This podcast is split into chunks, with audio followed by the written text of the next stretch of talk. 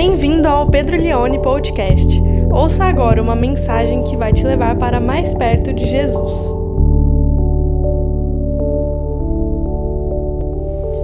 Nessa oportunidade, nessa noite, eu quero conversar com você a respeito do seguinte tema: ilhado pelo medo. Ilhado pelo medo. Nós vamos usar de base o texto que se encontra em Apocalipse, capítulo 1, a partir do versículo 17. Vamos ler apenas dois versículos. Apocalipse 1, 17 e versículo 18, diz assim a palavra de Deus: Quando vi, caí aos seus pés como morto. Então ele colocou sua mão direita sobre mim e disse: Não tenha medo, eu sou o primeiro e o último, sou aquele que vive. Estive morto mas agora estou vivo para todo sempre e tenho as chaves da morte e do Hades. Vamos orar. Senhor, muito obrigado pela tua palavra.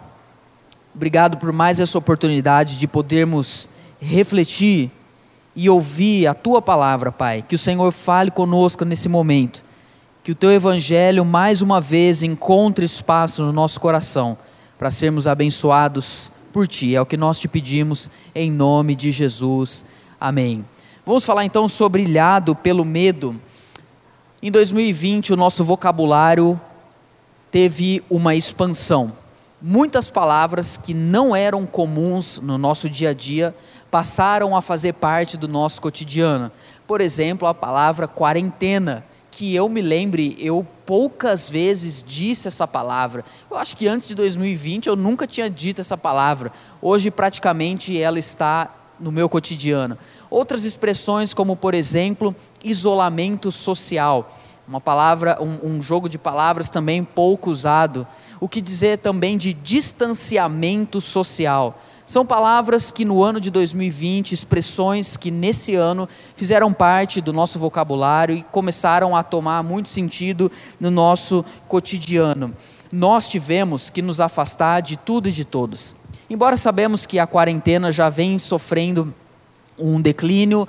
Nós já tivemos aí nas últimas semanas um período de quarentena mais rigoroso, com mais pessoas dentro das suas casas, mas ainda assim nós estamos privados de muitas coisas, ainda estamos privados ah, de frequentar muitos locais e estamos privados de ver pessoas, estamos muitas vezes ilhados, longe de tudo e longe de todos.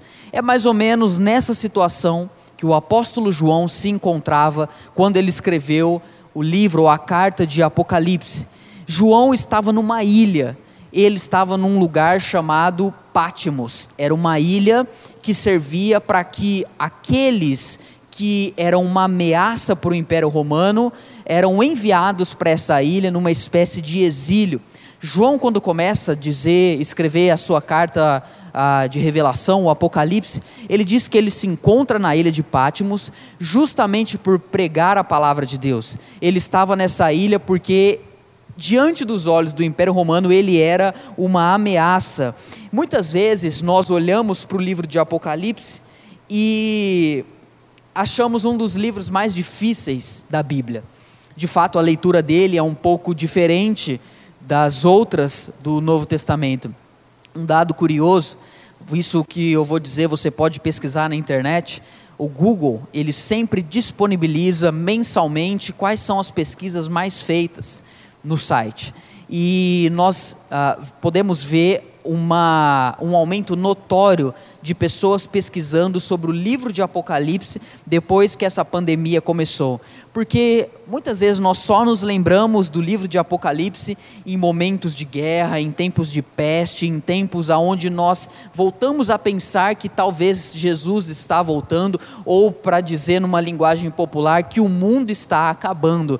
E muitas vezes as pessoas pensam que o livro de Apocalipse ele se resume justamente a isso, ao fim do mundo, como tudo vai acabar. Mas o livro de Apocalipse, ele tem ah, uma, uma proposta muito maior do que revelar para nós como vai ser o fim do mundo. Embora ele diga isso, o grande propósito desse livro, o último livro estar registrado na Escritura, é mostrar para nós como Deus tem o controle de todas as coisas. É mostrar para nós como Deus ele é vitorioso desde o início até o fim da história e como ele tem ativamente atuado na história, como ele realmente não perdeu o controle da criação, ele não perdeu o controle de todas as coisas. O livro de Apocalipse também nos mostra como existe uma guerra que é travada constantemente entre o império das trevas e o reino de Deus.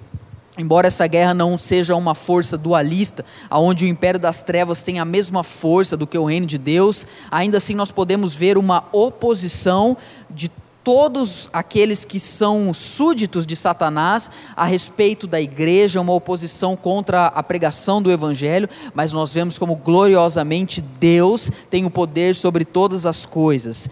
E eu penso que é importante revisitarmos o livro de Apocalipse para que a gente não perca essa compreensão que está por trás de todo acontecimento, de todo movimento na história. Muitas vezes, quando a nossa vida está no automático, nós nos esquecemos que existe um mundo espiritual e de de que existe de fato forças ah, que estão além daquilo que nós conseguimos ver. Eu me lembro que semana passada eu fui comprar sorvete algo até então super normal, super natural. Eu estava com a minha máscara, porque agora nós temos que frequentar o comércio de máscara. E eu fui lá comprar o meu sorvete, tudo. Peguei o sorvete, fui levar para pagar. Aí a moça me fez uma pergunta que eu não esperava. Ela perguntou assim: o que você acha de toda essa pandemia? Eu achei até assim uma pergunta uh, um pouco inusitada, não esperava. Eu comecei a falar a respeito, olha, o, existe uma previsão para que o comércio volte a funcionar, o prefeito disse isso, o governador disse isso, mas pode acontecer isso, isso e isso. E beleza. Aí eu já terminando ali a conversa, segurando meu sorvete para poder voltar para casa, aí ela falou, ah, é verdade, quando puder, puder voltar ao comércio vai ser melhor mesmo. Você também trabalha no comércio? Aí ela me fez essa pergunta, e eu ali de máscara olhei para ela e falei assim: Não, eu sou pastor. A hora que eu falei isso, o tom da conversa mudou e ela me fez uma pergunta muito interessante. Ela pegou e falou assim: Na sua visão de pastor, ou melhor, ela disse, na visão, na ótica espiritual, como que você explica essa pandemia? eu achei tão engraçado assim, eu, eu, pensei, eu pensei comigo, nossa, eu não vou poder contar muita coisa aqui, senão meu sorvete vai derreter mas aquela conversa me fez ver como que muitas vezes ah, nós somos levados ah, por Deus analisarmos as coisas pelo prisma espiritual. E o livro de Apocalipse nos mostra isso. Nós, como cristãos, claro que temos que, temos que estar altamente conectados com as notícias, com os movimentos políticos do nosso país, mas não podemos perder de vista o prisma espiritual daquilo que vem acontecendo, daquilo que vem sido ah, vivenciado por cada um de nós. Agora, é de fato que a leitura do Apocalipse muitas vezes nos dá medo, porque é uma, é uma leitura carregada de de bestas, de dragões, de guerra, de cavalos, de selos, de taças, mas me chama a atenção aqui. No começo do livro, um episódio muito interessante. Você tem o apóstolo João, provavelmente já com muita idade, por volta do ano 90 depois de Cristo, exilado, estando naquela ilha não porque ele queria, mas porque ele estava obrigado a permanecer ali e eu penso que a última coisa que João imaginava viver num tempo de exílio, num tempo onde ele estava ilhado, é pensar que Jesus apareceria para ele em Pátimos. João não estava em Pátimos para plantar uma igreja, João não estava em Pátimos para pregar o evangelho, ele estava ali porque ele era obrigado a estar ali, mas para surpresa dele, Jesus aparece para ele, mas Jesus não aparece para ele de uma maneira comum. Jesus aparece para ele de uma maneira assustadora. E eu gostaria de ler o texto agora para vermos como Jesus aparece para João. Vai aparecer para você aí o texto na sua tela, a partir do versículo 12. João diz: Voltei-me para ver quem falava comigo. Voltando-me, vi sete candelabros de ouro, e entre os candelabros alguém semelhante a um filho de homem, com uma veste que chegava aos seus pés e um cinturão de ouro ao redor do peito. Sua cabeça e seus cabelos eram brancos como a lã, tão brancos como a neve, os seus olhos eram como chama de fogo, seus pés como bronze numa fornalha ardente, sua voz como o som de muitas águas. Tinha em sua mão direita sete estrelas, e da sua boca saiu uma espada afiada de dois gumes. Sua face era como o sol, quando brilhava em todo o seu fulgor. Olha o verso 17: Quando eu o vi, caí aos seus pés como morto. Então ele tocou a sua mão direita sobre mim e disse: Não tenha medo. João vê Jesus num, de, numa perspectiva gloriosa, Jesus ali de uma maneira que ele nunca tinha visto, Jesus com a sua face resplandecente, com uma espada de dois gumes saindo da boca dele, uma visão meio misturada de realidade. João ficou profundamente amedrontado e ele diz que ele caiu aos pés de Jesus como morto. Nós temos um homem numa ilha, sozinho, com uma visão assustadora, você tem uma pessoa ilhada pelo medo. Eu fico pensando quantos de nós não estamos vivendo numa atmosfera de medo atualmente. Medo das coisas de, darem errado, medo de o nosso emprego ah, é, é, ser perdido, medo das nossas finanças, muitas vezes ilhados, não podemos pedir socorro para ninguém, mas Jesus aparece na ilha, Jesus ele está ali diante de João, mas o que me chama a atenção é que o que assustou João foi o próprio Jesus, a visão dele. Meus irmãos, quando nós tememos a Deus, nós não precisamos ter medo de nada o temor diante de Deus é importante para uma espiritualidade saudável. Se nós não temos zelo no nosso coração, no nosso relacionamento com Deus, nós somos levados a fazer coisas que desagradam a Deus. Agora, o que me chama mais atenção nesse texto é que quando ele se depara com esse Jesus glorioso, a atitude de Jesus para com João praticamente ali morto, é uma figura de linguagem, ele estava vivo, mas ele desmaiou talvez de tanto medo. Olha o que Jesus faz em relação a João. O texto é muito lindo. A Bíblia diz, verso 17: Então ele colocou a sua mão direita sobre mim e disse três palavras lindas: Não tenha medo. Não tenha medo. Imagine você o toque de Jesus ali em João João no chão, aos pés do seu mestre, do seu salvador, ele se abaixa, ele, ele com a sua mão direita, a Bíblia traz esse detalhe, porque a mão direita significa autoridade, coloca sobre João e Jesus diz para ele: João, não tenha medo. Esse toque de Jesus me ensina muitas coisas. Esse toque de Jesus me mostra que Jesus não está aquém dos nossos medos. Esse toque de Jesus mostra para mim que Jesus não está longe do nosso sofrimento. Nós vemos políticos que em épocas de eleição, uma das cenas mais comuns qual é? Eles abraçam crianças, eles colocam a mão nos velhos, eles abraçam as pessoas deficientes, eles tocam em todo mundo, mas a verdade é que quando eles são eleitos, você já não os vê mais no meio do povo eles já não tocam o povo. Ou às vezes podem até tocar fisicamente, mas não demonstram preocupação e cuidado com as pessoas. Estou falando isso num prisma geral. Muitas vezes as pessoas não têm a, a, a, uma certa compaixão de estender a mão para alguém e ajudar essa pessoa, mas Jesus não é assim. Jesus não é aquele que passa de largo no sofrimento humano. Pelo contrário, quando você lê os evangelhos, ele parava para ouvir as pessoas e o texto diz que ele coloca a mão direita em João e diz para ele: Não tenha medo. Por que, que nós não precisamos ter medo? Mesmo que às vezes nos sintamos ilhados, sozinhos em meio ao sofrimento. Jesus vai mostrar três razões pela qual João não deveria ter medo. E essas três razões também são as mesmas para nós vivenciarmos um tempo de fé, de coragem, de esperança e de não sucumbirmos em meio ao medo, mesmo em tempos tão difíceis. A primeira razão e se dá na própria fala do Senhor Jesus.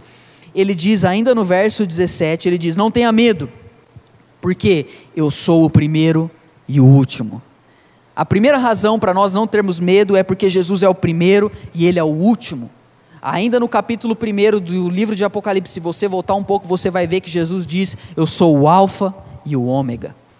O Alfa é a primeira letra do alfabeto grego.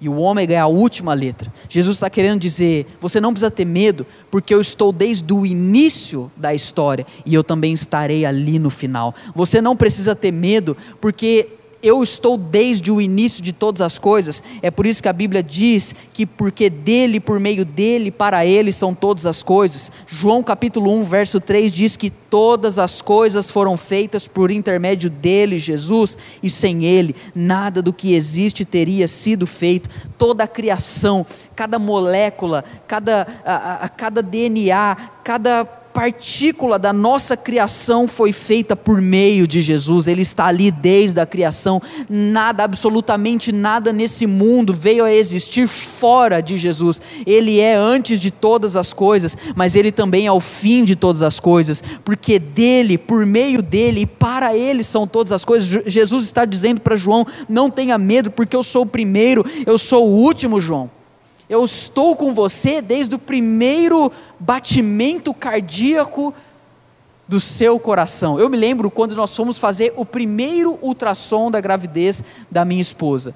A nossa filha, ela tinha mais ou menos esse tamanho. E eu fiquei completamente assim, é, espantado em ouvir a batida do coração de um negócio que era o tamanho de uma ervilha eu, eu, eu não sei explicar isso para você, foi emocionante, foi algo assim para mim. Eu sou pai de primeira viagem, talvez você está me ouvindo aí, tem cinco, seis filhos, mas você talvez esteja se lembrando desse tempo na sua vida. Eu ouvi aqueles batimentos cardíacos, eu fiquei impressionado, e a hora que eu ouvi, a primeira coisa que eu pensei foi: Deus, o Senhor já estava comigo no meu primeiro batimento cardíaco. Antes de eu tomar forma de um feto, antes de eu tomar, antes de eu, de eu ali, ainda na, na medida menor da criação, no meu primeiro batimento cardíaco, Jesus já estava ali, porque Ele é o início de todas as coisas, principalmente em relação à minha vida, mas Ele também é o último, ou seja, Deus, Jesus está querendo dizer aqui, João, eu estive com você quando você foi gerado no ventre da sua mãe, eu estive com você enquanto você era um bebê. João, não tenha medo, porque quando antes mesmo de você ter consciência, eu já conhecia você, eu já sabia de você. Quando você entrou na sua juventude, João, eu estava ali. Talvez ele disse para você no seu casamento eu presenciei o primeiro nascimento do seu filho, eu estava ali. Ah, o seu primeiro, a sua primeira dificuldade, a sua primeira crise no casamento, eu estava ali com você você, tudo que você tem passado, eu estou com você, e até o seu último suspiro nessa terra, eu estarei com você, porque eu sou o primeiro e eu sou o último, não tenha medo. Nós precisamos entender que Jesus está querendo aqui dizer para João é que ele não precisava temer, porque Jesus, ele é o início ele é a razão, ele é a gênese da nossa história e também a consumação da nossa vida tem tudo a ver com ele. A segunda razão, porque nós não precisamos ter medo, mesmo quando nos sentimos ilhados, continuando no discurso, na frase do Senhor Jesus, agora entrando no verso de número 18, Jesus diz para ele: Eu sou aquele que vive, estive morto, mas agora estou vivo para todo sempre. A segunda razão porque nós não precisamos temer é porque Jesus esteve morto e agora está vivo e vivo para todos sempre. Ora, se na primeira afirmação de Jesus nós vemos a divindade dele, ele existe antes de todas as coisas. Na segunda afirmação nós vemos a sua humanidade, pois ele diz: Eu estive morto.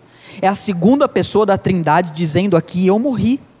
Eu morri de verdade. Por que, que Jesus está dizendo isso? A morte dele naquela cruz foi real. É como se ele estivesse dizendo: João, não tenha medo, porque a minha morte gerou vida para você. João, não tenha medo, porque naquela cruz, dois mil anos atrás, numa sexta-feira, eu fui pregado no madeiro para que hoje você pudesse ter acesso ao Pai. João, não tenha medo, porque você merecia estar naquela cruz, mas eu morri no seu lugar, e de fato a, a, a morte de Jesus foi uma realidade, ele foi sepultado, ele foi de fato a, ali, ele ficou da sexta ao sábado para ressuscitar no domingo morto.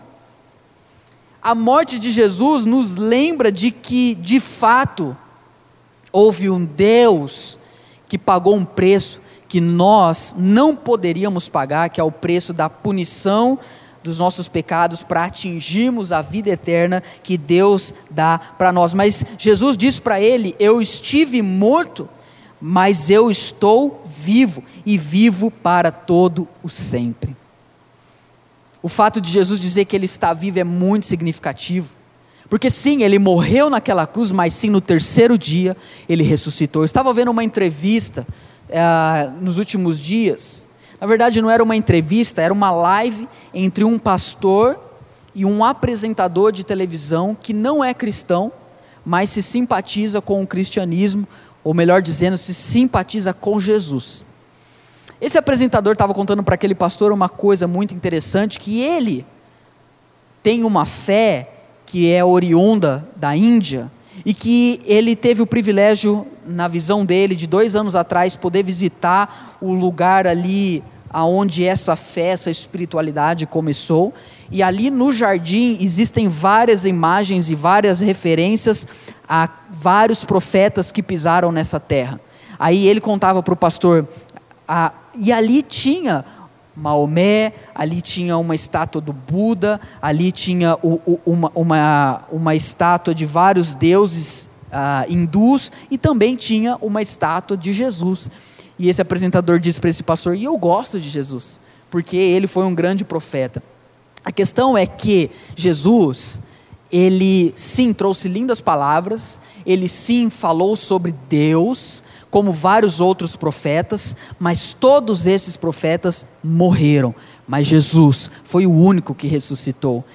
Jesus não pode ser mais um Deus no nosso panteão de deuses. Jesus tem que ser a razão da nossa existência. Vários outros profetas morreram e assim permanece, mas no terceiro dia o nosso Deus ressuscitou. E por isso Jesus está dizendo para João: Eu sou aquele que estive morto, mas estou vivo. Tem uma história muito legal. Eu não sei se ela é real, mas é uma frase.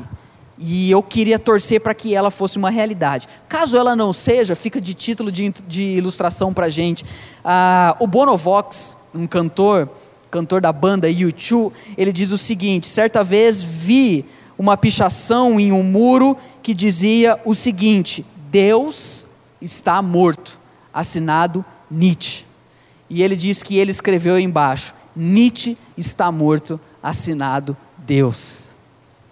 O nosso Deus ressuscitou. Nós não precisamos temer, porque nos céus, dos mais altos céus, nas regiões celestiais, existe um mediador, existe um salvador, existe um Deus que se importa conosco, que está vivo e vivo para sempre. Quando Jesus diz isso para João, eu estive morto, mas vivo para sempre, ele está querendo dizer, eu vivo para sempre na condição de mediador, eu vivo para sempre na condição de salvador, para todo sempre a tua salvação está assegurada em Jesus. É por isso que Paulo diz o seguinte: agora já não vivo mais eu, mas Cristo vive em mim, e eu vivo essa vida pela fé no Filho de Deus. A vida de Deus agora se tornou a nossa razão. Esse jogo de palavras aqui, de morte e vida, me leva a afirmar que a morte de Jesus é o maior motivo para nós vivermos.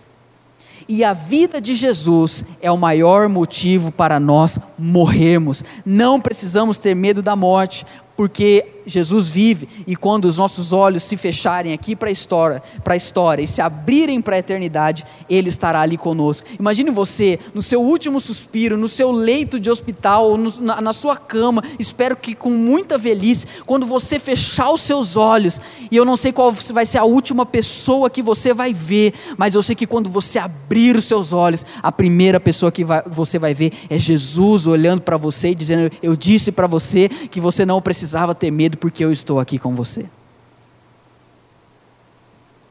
A terceira e última razão que me leva a dizer que nós não precisamos ter medo, mesmo quando nos sentimos ilhados, é porque Jesus diz o seguinte, ainda ao apóstolo João, no fim do verso 18: ele diz: E eu tenho as chaves da morte e do Hades, ou do inferno. Eu tenho as chaves da morte e do Hades. A terceira coisa que Jesus usa para dizer para João não ter medo é gloriosa, é espetacular, é maravilhosa, é motivo de nós nos enchermos de alegria, é motivo de nós nos enchermos de fé. Jesus está dizendo, João, eu tenho as chaves.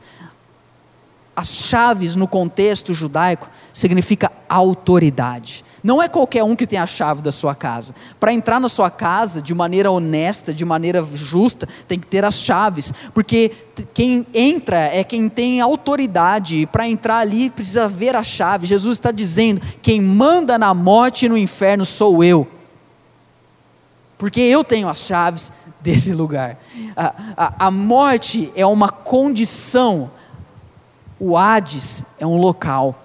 O Hades aqui é para onde as pessoas que morrem sem Jesus são destinadas. O Hades é o lugar de tormento, ainda não é o lugar final, mas é o lugar para aquelas pessoas que morreram sem crer em Cristo, que elas vão para esse lugar. Mas Jesus está dizendo: Eu tenho a chave desse lugar, porque eu tenho autoridade sobre esse lugar. Aquele que crê em mim não vai para esse lugar, porque eu tenho autoridade para tirar as pessoas de lá, porque eu paguei o preço que elas não poderiam Sabe qual é um dos maiores medos de nós seres humanos? Se você for pesquisar também na internet, você vai ver os maiores medos do ser humano, por incrível que pareça, é falar em público, é medo de altura, mas é também medo de morrer. Todos nós temos medo de morrer porque a morte é uma insegurança. Agora, tem uma coisa, nós estamos com tanto medo, às vezes, medo da violência na cidade, medo da, da, da nossa vida financeira, medo das coisas darem errado para nós, mas nós não deveríamos ter medo dessas coisas. O próprio Jesus Cristo, ele disse que nós não devemos temer aqueles que matam o corpo. Mateus 10, 28 diz: Não tenham medo dos que matam o corpo, mas não podem matar a alma. Antes tenham medo daquele que pode destruir tanto a alma como o corpo no inferno. Jesus está falando: não tenha medo da violência, não tenha medo de, de perder dinheiro, não tenha medo de frustrações emocionais, não tenha medo de perder bens nessa terra. Você tem que ter medo, não é de quem pode matar o seu corpo, você tem que ter medo de quem pode matar a sua alma e te mandar para o inferno. Que Jesus está querendo dizer? Que o maior, se nós temos que ter um medo nessa vida, é medo de passarmos uma eternidade inteira longe de Deus. Mas Jesus aqui em Apocalipse diz: João, não tenha medo, porque eu tenho as chaves da morte e do Hades. Que ele está querendo dizer, João? Você não precisa ter medo da morte, porque ela não é algo obscuro para você. A morte, na verdade, vai ser a oportunidade, se você crê em mim, de eternamente habitar comigo. João, não tenha medo da morte, João também não tenha medo do inferno porque comigo o seu lugar reservado é um lugar de alegria eternamente com o Pai, o Filho e o Espírito Santo. Eu quero lembrar você disso, que nossa esperança está na eternidade com Deus. Esse tempo que nós estamos vivendo é muito passageiro. Logo tudo isso vai passar. Já sabemos que pelo menos na primeira informação aí, no mês de junho, talvez, se tudo ocorrer bem, nós estamos orando para isso, nós vamos retornar para os nossos cultos presenciais, talvez com algumas medidas aí diferentes, mas nós vamos retornar. Ainda esse ano nós estaremos juntos aqui no nosso prédio para nos reunirmos como igreja. Então não precisa ter medo. Agora o que deve haver no nosso coração é temor, zelo diante de Deus, mas crendo que Ele é quem cuida das nossas vidas e Ele tem as chaves para cuidar de nós. E mais do que isso, essas chaves são compartilhadas com a gente. Nós podemos ser agentes de transformação na vida das pessoas, porque as chaves do reino de Deus foram entregues a nós por meio da pregação do Evangelho. Para nós terminarmos, eu quero dizer para você: você não está sozinho, você não está ilhado, você não está abstêmio da presença de Deus, ainda que você esteja distante de algumas pessoas. Foi na ilha de Pátimos que João teve um encontro poderoso com Jesus. E eu oro para que você, nesses dias, tenha um encontro poderoso com o Filho de Deus, aquele que é o primeiro, aquele que é o último, aquele que esteve morto, mas vive para sempre, e aquele que tem as chaves da morte e do inferno, aquele que nos ama, aquele que cuida de nós, e aquele que tem realmente promessas de uma vida eterna de alegria para cada um daqueles que creem em Jesus. Que nessa noite, nessa oportunidade, a tua maior esperança esteja diante de Deus, aquele que te ama e cuida de você. Vamos orar e colocar a nossa vida diante de Deus. Senhor, que alegria ouvir a tua palavra. Pai, se eu fosse expressar o sentimento que está agora no meu coração, é um, sentimento de alegria, é um sentimento de confiança, é um sentimento de prazer por saber que tu és a razão da minha, da nossa existência. Que o Senhor, Deus, tem a chave do inferno, a chave da morte, as coisas que mais deveria talvez dar medo em nós, já não podem mais nos amedrontar, porque o Senhor coloca a tua mão direita nesse momento na nossa vida, no nosso coração e diz para nós três palavras poderosas: não tenham medo. E é ouvindo isso que o nosso coração se entrega a Ti, que a nossa alegria é restaurada no Senhor. É ouvindo isso que a nossa vida é mais uma vez tocada pela Tua mão direita, entendendo que o Senhor nos guarda, que o Senhor nos protege e que o Senhor nos ama. É no Teu nome que nós oramos, Jesus. Amém e amém. Que Deus abençoe você. Que Deus abençoe a sua família. Que você tenha uma ótima semana junto com o nosso Senhor e Salvador Jesus Cristo.